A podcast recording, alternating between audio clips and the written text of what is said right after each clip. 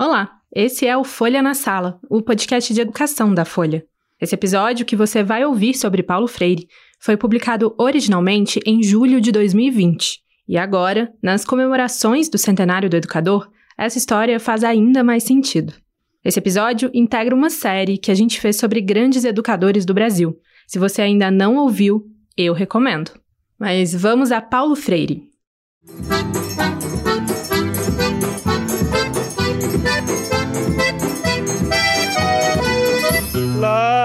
meu sertão pro caboclo ler. Tem que aprender um outro ABC. O J é G, o L é Lê, o S Si, mas o R tem nome de rei. Olá, eu sou Juliana Deodoro e esse é o sexto e último episódio sobre grandes educadores do Brasil desta temporada. Nosso personagem de hoje é, para muitos, o maior representante da educação brasileira. Para outros, ele é parte dos problemas da educação brasileira. Há quem pense assim por não compreendê-lo. E há também quem chegue à mesma conclusão, por conhecê-lo bem demais e não concordar com as suas ideias. Essa contradição parece natural, considerando o que o nosso personagem pensava sobre ele mesmo. Afinal, ele nunca quis ser uma unanimidade. Pelo contrário, ele chegou a escrever em um livro: Para seguir-me, o fundamental é não seguir-me. Hoje vamos falar sobre o educador que construiu a teoria na prática. Revolucionou a educação de adultos, levou uma metodologia a todos os cantos do mundo e se tornou uma referência do Brasil no exterior. E eu sempre tenho dificuldade dizer, de, de, falar de mim mesmo, de, de me apresentar. De qualquer maneira, numa, numa síntese, eu diria que, em primeiro lugar, eu, eu sou Paulo Freire, eu nasci no Recife é, há, um, muito, há muito tempo atrás. Vem que eu te conto essa história. Paulo Reglos Neves Freire, como ele mesmo disse, nasceu em Recife, Pernambuco, em 1921, em uma família de classe média. Seu pai era militar e a mãe, dona de casa. Ele aprendeu a ler e escrever no quintal da residência. E nasci numa casa com um quintal longo, largo, cheio de frutas e de fruteiras e de passarinhos cantando. Quando era criança, a crise de 1929 atingiu a família em cheio e eles se mudaram para Jaboatão dos Guararapes, cidade a poucos quilômetros de Recife. A vida ali era bem mais difícil, mas Paulo Freire aprendeu um mundo de coisas. Lá eu terminei mal um curso primário, não, não muito bem feito. Lá eu experimentei a dificuldade, por exemplo, de aprender com fome. É, mas lá eu aprendi também a querer bem a vida, a, a, a estar contente no mundo. No fim da adolescência, a família volta para a capital e a mãe de Paulo insiste para que ele continue os estudos, mesmo estando muito atrasado. Ele consegue então uma bolsa no Colégio Oswaldo Cruz, onde tempos depois viria a lecionar. Paulo Freire estuda direito na Universidade do Recife e se casa com Elsa, sua primeira esposa, professora e educadora com quem vai dividir a vida por 42 anos. Se em algum momento ele pensou em seguir a carreira de advogado e até sonhou em ser juiz, tudo foi por água abaixo na sua primeira experiência no ramo. Ele então, até um pouco antes de formar, ele entrou no escritório e foi defender a causa do, do primeiro cliente dele, que tinha comprado o equipamento de dentista e não estava conseguindo pagar. Essa é Ana Maria Araújo Freire, mais conhecida como Nita Freire, doutora em educação e a segunda esposa do educador. Chega lá, o cara diz: Doutor, não faça isso comigo, porque se eu estou levando nem direito comida para casa. Eu tenho uma filha pequena.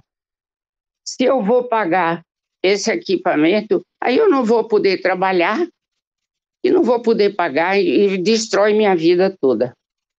Aí Paulo se tomou de compaixão pelo homem, bateu no ombro dele e disse: Olha, pode ficar sossegado. Continua a sua vida, que eu vou avisar o escritório que arranjou-se advogado. Paulo Freire percebeu ali que não conseguiria acionar o jovem dentista e nem ser advogado. Em 1947, Paulo Freire é convidado para trabalhar na Diretoria de Educação e Cultura do SESI, o Serviço Social da Indústria de Pernambuco. Esse é o primeiro ponto de inflexão da sua vida, em que terá contato com a prática que irá, depois, definir toda a sua trajetória. Ele dava aula para quem? Ele estava educando quem? Os cortadores de cana, os limpadores do canavial, ah, os homens que trabalhavam com as máquinas, eh, os pescadores da zona litorânea e com os industriários do Recife, que tinha muitas fábricas de tecido naquela época. Suas aulas, no início, eram um desastre. Ninguém prestava atenção. Até que Paulo Freire resolveu conversar com os alunos sobre a vida e o cotidiano deles. Não se pode alfabetizar o nordestino dizendo Eva viu a uva. E ninguém sabe o que é Eva. É um nome que não existe no Nordeste. Eva, mulher, não existe. E uva também naquela época ninguém conhecia. Então você tem que partir daquilo que eles conhecem. Você partir da, da realidade, né? posteriormente ele vai dizer, ele vai ter os grupos de alfabetização, parte quê? Do tijolo, da rede, do salário, são as palavras que podem gerar outras. O professor Moacir Gadotti, da Universidade de São Paulo, que trabalhou por anos com Paulo Freire e hoje é presidente de honra do instituto que leva o nome do educador, me disse que nos anos 50 se alfabetizava adultos com métodos utilizados pelas crianças. Paulo Freire disse, dizia que era uma humilhação um adulto ser alfabetizado com uma metodologia infantil, infantilizada, que isso humilhava o adulto porque não levava em conta a experiência do adulto. E aí aparece então a originalidade é o primeiro educador que cria um método específico para a alfabetização de adultos. Então, esse é um ponto fantástico de inflexão, não da obra dele, mas da educação no mundo.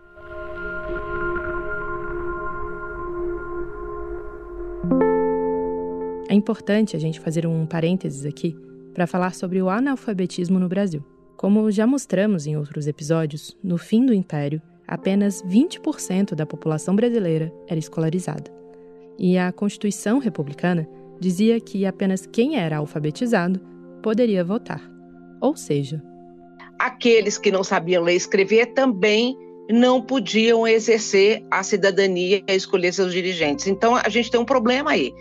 E aí e, e nesse momento é, a, a República ela vai dizer que ela vai alfabetizar todas as pessoas e isso não vai acontecer. Essa é a professora Maurilane Bicas, do Núcleo de Estudos e Pesquisas em História da Educação, da Universidade de São Paulo. Ela me contou que, nas décadas de 20 e 30, quando acontecem as reformas educacionais levadas a cabo por intelectuais como Anísio Teixeira, personagem do episódio anterior, o foco é na educação primária. Jovens e adultos analfabetos ficam de fora, apesar da existência de iniciativas não oficiais, de igrejas, sindicatos e da maçonaria vários, são vários segmentos da sociedade civil que vai estar tá fazendo educação de adultos, mas não a oficial. É só no fim da década de 40, depois da Segunda Guerra Mundial, com a necessidade de industrialização do país, que as autoridades vão perceber que é necessário ter uma mão de obra mais qualificada. E isso, no Brasil daquela época, significava uma sociedade com menos analfabetos. O censo de 1950 apontou que 50,6% ou seja, mais da metade da população acima de 15 anos, não sabia ler nem escrever. A culpa do subdesenvolvimento, ela vai estar sempre sendo jogada individualmente nos sujeitos. E, e no caso dos sujeitos, são os sujeitos os pobres, no caso dos adultos, né, aqueles que não conseguiram frequentar a escola ou frequentaram e abandonaram a escola. Então, isso é bastante importante, porque ele não consegue. Ele, ele não consegue, mas assim, ele não consegue porque ele não consegue aprender, ele não consegue o seu sustento, ele não consegue porque ele é um subdesenvolvido. Então, isso fica muito marcado. Então, quem vai fazer toda essa denúncia. Quem vai fazer essa denúncia de uma forma muito contundente é o Paulo Freire. Vamos lembrar que Paulo Freire vai começar a criar sua metodologia ao longo dos anos 50 e justamente no SESI, órgão ligado à indústria. Só que, para ele, ensinar a ler palavras era também ensinar a ler o mundo. E para grande parte da população analfabeta, que estava saindo da zona rural para as cidades, esse mundo era completamente novo.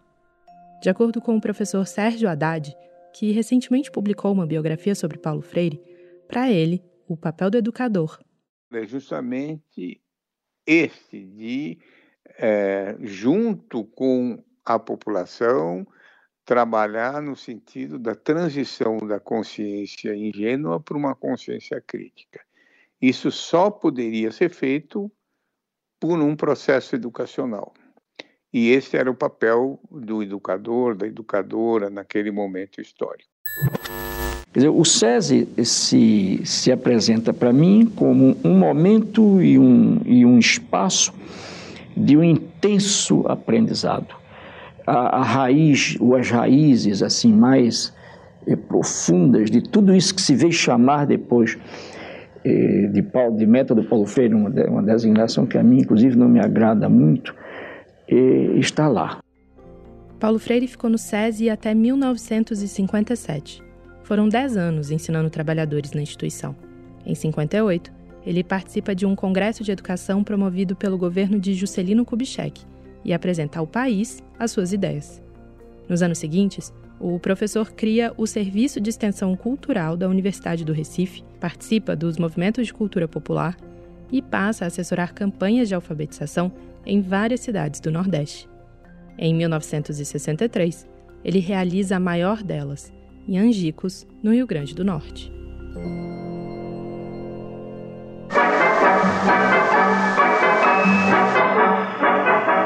Em Angicos, uma pequena cidade no sertão do Rio Grande do Norte, à beira da antiga estrada de ferro, começaram uma revolução. É uma revolução de verdade, séria, bem organizada. Sua primeira fase durou apenas 40 horas.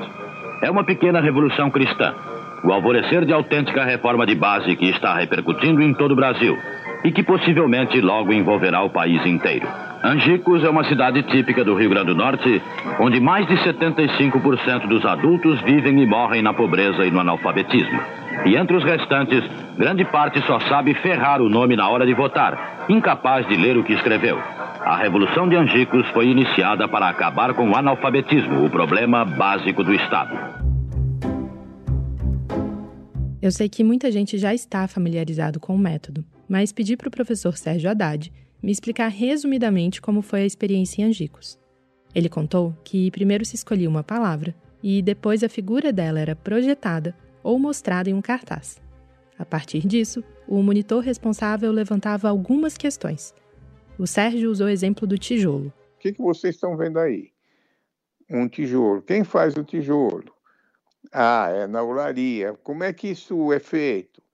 É, é um trabalho duro, é um trabalho fácil? É, Para que, que esse tijolo serve? Para construir casa. Mas quem trabalha na olaria consegue ter uma casa de tijolo ou mora em pau a pique? Por que, que ele não consegue? Quais são as dificuldades desse trabalhador? E assim por diante. Esse era um, a dimensão política do trabalho de alfabetização, buscar as causas das questões que estavam lá. Depois dessa conversa, o monitor projetava a figura do tijolo com a palavra tijolo embaixo. E perguntava: e aí? O que está escrito aí? O que, que vocês acham que está escrito aí embaixo? Tijolo. Ah, quantas vezes você abre a boca para falar a palavra tijolo? Tijolo. Assim, o monitor apresentava e trabalhava as sílabas com os alunos, que poderiam construir novas palavras. No final das 40 horas, as pessoas tinham um certo domínio, claro que não era, vamos dizer, um domínio total, mas um certo domínio, eh, já escreviam seus nomes e já tinham uma consciência maior sobre os seus problemas, porque passaram 40 dias discutindo os principais problemas daquele, daquela cidade. Esse era basicamente o método. Ao todo, foram 300 adultos alfabetizados em 40 dias. O presidente João Goulart participou da formatura de Angicos e, impressionado, convidou Paulo Freire para criar um Plano Nacional de Alfabetização. Quem também estava por lá, e inclusive aparece nas fotos, é o general Castelo Branco, que seria o primeiro presidente depois do golpe de 64. Sobre a presença dele, há duas anedotas interessantes. Anita Freire diz que Castelo Branco abordou Paulo Freire e falou: Professor, eu, eu ouvi dizer por aí que o senhor era um homem subversivo. Mas agora eu estou constatando que o senhor é mesmo. Aí Paulo disse: sou general, eu sou subversivo. Eu subverto toda ordem injusta. Já Moacir Gadotti conta que. Na hora da saída, falando com o Calazans, que era amigo do Calazans, disse: Olha, vocês estão criando jararacas no sertão do Nordeste. Correi pras bandas do sul, debaixo de um céu de anil, encontrareis um gigante deitado, Santa Cruz, hoje o Brasil. Mas um dia o gigante despertou. Deixou de ser gigante adormecido. E dele um anão se levantou. Um país subdesenvolvido, subdesenvolvido, subdesenvolvido, subdesenvolvido, subdesenvolvido. Uma pequena observação. Você lembra que, desde a proclamação da República, só quem sabia ler e escrever podia votar, né? Pois a eleição de 61, que levou Jânio Quadros ao poder, teve 12 milhões de eleitores. O Plano Nacional de Alfabetização de Paulo Freire para o governo João Goulart pretendia atender 5 milhões de brasileiros. Era um aumento de 40% no número de eleitores. E não era qualquer eleitor.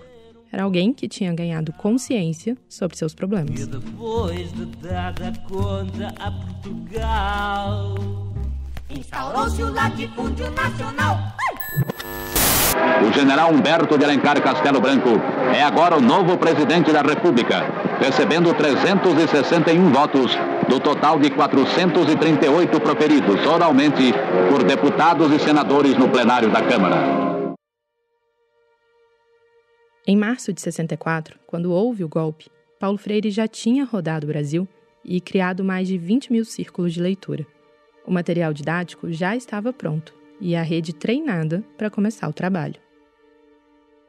O primeiro ato da ditadura, que foi o primeiro ato da ditadura, antes do Castelo Branco assumir, a Ranieri Mazzilli, que era o é, presidente em exercício, como presidente do Congresso, no dia 14 de abril, ele assinou um decreto é, dando fim né, ao Programa Nacional de Alfabetização. Veja a importância que teve. Castelo Branco só assumiu no dia seguinte, dia 15 de abril. E, portanto, a, a primeira vítima da ditadura foi Paulo Freire. E a educação popular. Paulo Freire se exilou primeiro na Bolívia e depois no Chile, onde ficou por quatro anos. Lá, ele trabalhou em programas de alfabetização e entrou em contato com outros exilados. É no Chile também que ele escreve sua obra mais famosa, Pedagogia do Oprimido. E para o Sérgio Haddad, essa experiência com os exilados muda a perspectiva política de Paulo Freire ele tinha uma concepção progressista, né, cristã progressista, mas ele não, não tinha, vamos dizer, as referências marxistas ainda, é, e que vão se revelar no Pedagogia do Oprimido. O que, que muda? Bom, agora ele não vai falar no diálogo entre o povo e a elite. Ele já vai começar a usar, no Pedagogia do Oprimido, né, opressor e oprimido. Veja que já são conceitos de classe social. Né? Ele vai dizer que na impossibilidade de diálogo entre opressores e oprimidos. É, e que esse diálogo só se dá entre os oprimidos porque é, é aí que se constrói a história. Ele vai se aproximar muito mais de uma concepção produzida a partir da prática dos movimentos sociais, das lutas políticas. O professor Moacir Gadotti me disse que Paulo Freire aprendeu com a prática, mas que ele buscou a reflexão teórica em centenas de autores. Gadotti citou um livro publicado pelo pesquisador alemão Wolf Dietrich Kowarski, no qual ele afirma Paulo pega temas cristãos e marxistas, basicamente. Né? Então, ele, ele consegue fazer essa síntese superadora, né? ele, ele, ele supera Marx, reinventa Marx, reinventa Marx numa coisa fundamental que foi esquecida pelos marxistas, que é a subjetividade. A vida toda, Paulo Freire trabalhou com essa categoria é, de formação do sujeito para que ele seja sujeito da sua própria história, faça suas, sua história e diga a sua palavra. Então, a queda do muro de Berlim e do socialismo soviético se deu porque não respeitou a subjetividade. Do Chile, Paulo Freire foi para os Estados Unidos dar aula em Harvard. Ele ficou um ano lá. Em seguida, se mudou para Genebra, na Suíça, e foi trabalhar no Conselho Mundial das Igrejas. Nesse momento, ele já era um nome conhecido no mundo inteiro, e nos dez anos seguintes vai viajar para 150 países para falar sobre a sua ideia de educação. Na década de 70, ele ajuda a construir os programas educacionais de países africanos que estão passando por processos de descolonização, como Guiné-Bissau e Tanzânia. Nesse contato que ele teve, ele escreve é, em cartas que ele se reencontrou com o Brasil indo para a África, porque tinha o cheiro da manga, tinha as frutas, o calor, é, o povo é, muito próximo da cultura que ele vivia é, no Recife, né? No fundo, encontrou a recificidade em Angola, Santo Tomé e Príncipe, Cabo Verde, Moçambique. Agora, é claro que eu jamais, eu jamais esqueci foi a minha raiz. Né? Quer dizer, por isso eu vi, por isso o Brasil foi nos meus, nos meus tempos de exílio sempre uma preocupação. Para que ele pudesse ser uma preocupação, eu precisei me ocupar no tempo de exílio. E me ocupei nos espaços emprestados do exílio. Se, se, eu não tivesse me ocupado no outro espaço, eu não teria me preocupado com o Brasil. E aí seria um desastre, não seria o fim.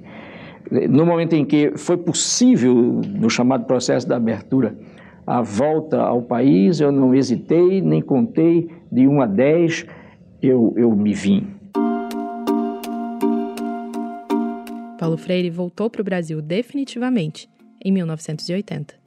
No ano anterior, ele já havia estado no país e foi a um evento no Tuca, o Teatro da PUC São Paulo. Essa foi a primeira vez que o professor Mário Sérgio Cortella o viu. E nós éramos centenas e centenas e centenas de pessoas que chegamos para olhar de perto, primeiro, a alegria do retorno do exílio, segundo, para olhar de perto e ouvir alguém como Paulo Freire, né, que sempre foi uma referência para muitas pessoas. Os dois se conheceriam anos depois, por intermédio de Moacir Gadotti. Paulo Freire se estabeleceu em São Paulo e começou a dar aulas na Unicamp e na PUC. O país estava passando pelo processo de abertura política e o educador dizia que queria reaprender seu país. Em 1989, ele assume outro desafio: ser secretário de Educação da capital paulista, no governo de Luiz Erundina, que na época era do Partido dos Trabalhadores, que Paulo Freire ajudou a fundar. Ele ficou dois anos à frente da secretaria, que foi assumida justamente por Mário Sérgio Cortella, que era o secretário adjunto.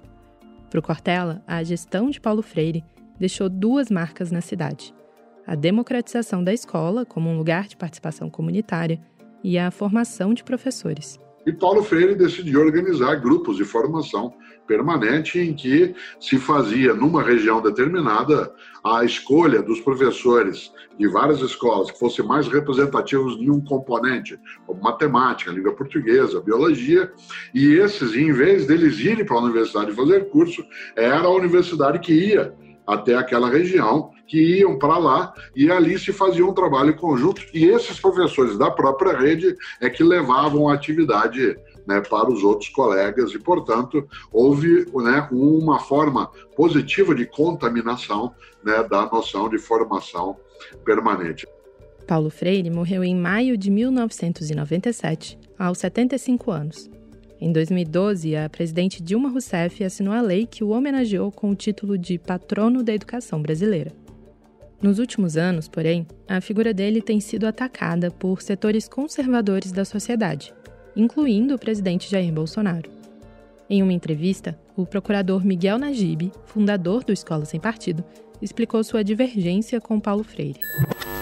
Paulo Freire foi o grande promotor dessa educação engajada né, politicamente engajada dentro das escolas e universidades. enxerga o, o Paulo Freire? Não tenho dúvida nenhuma. O próprio PT enxerga, e tanto enxerga que deu a ele o título de patrono da educação brasileira. Mas na prática, na prática, na sala de é, aula. É a mentalidade, não é o método Paulo Freire, porque o método Paulo Freire é um método de alfabetização e de adultos ainda por cima.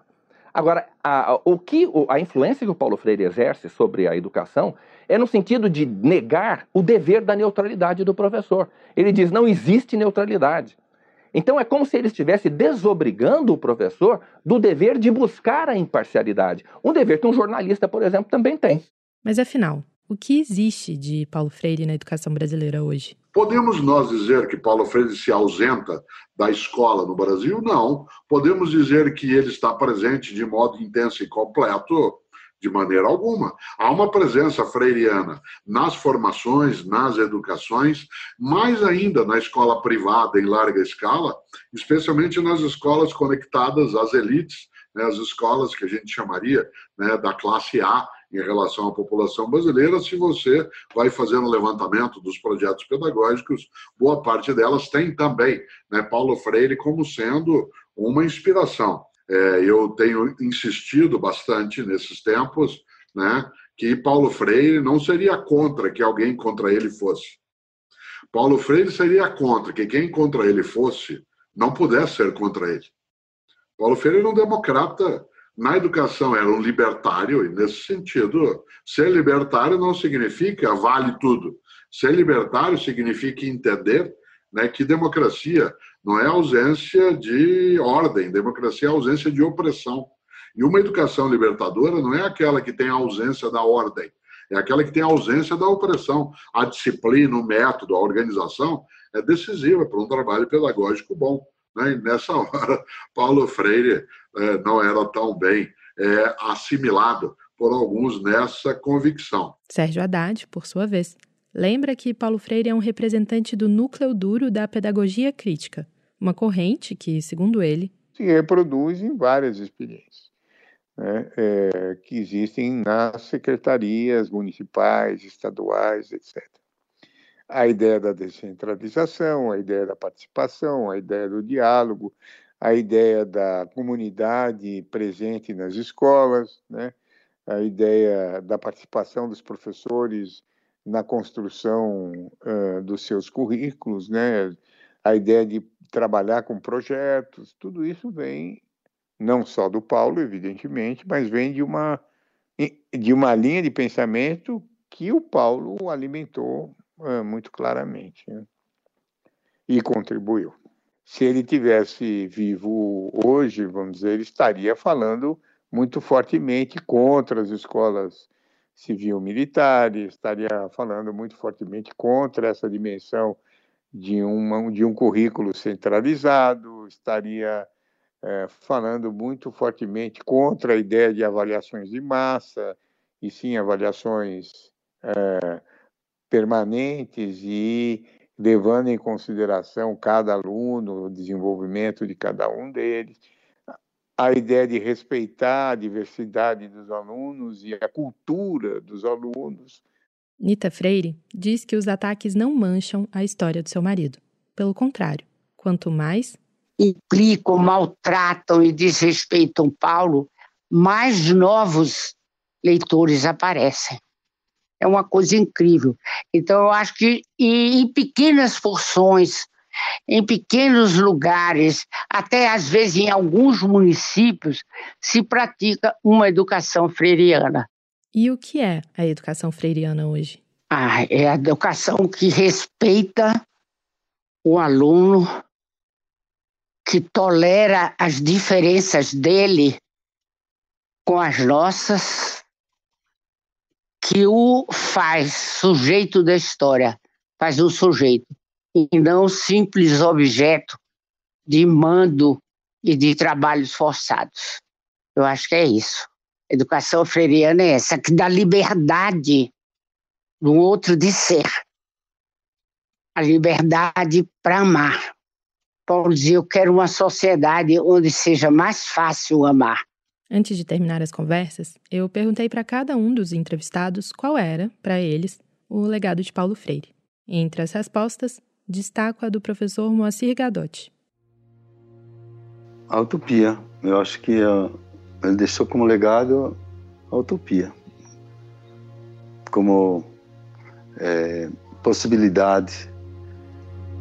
A história como possibilidade, não como determinação. Eu acho que, para mim, está claro que a gente não pode educar sem o sonho. Eu acho que quem não sonha não pode ser educador. De, como fazedor do amanhã, só podia ser alguém que utópico, né? que acreditava numa utopia concreta capaz de amanhã ser diferente de hoje. E eu acho que ele deixou o mundo um pouco melhor do que o encontrou. Isso para mim é esperança, isso para mim é utopia.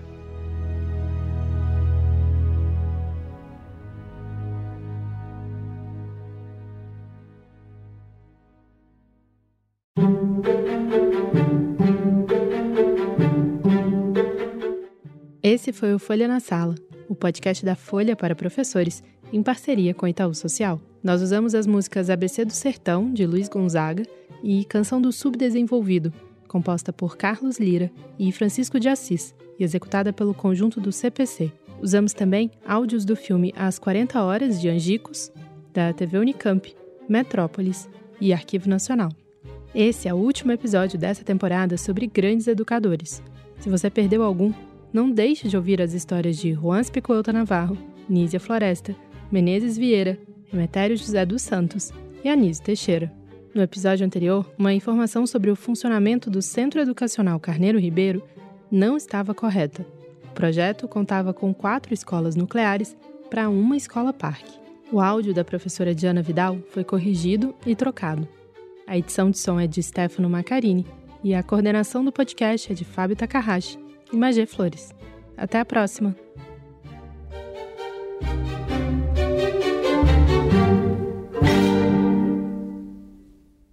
Para tecer uma educação de qualidade é preciso entrelaçar bons fios. O Polo, ambiente de formação do Itaú Social, valoriza os saberes, o diálogo e a troca de experiências. Conheça mais sobre o Polo em polo.org.br. Itaú Social.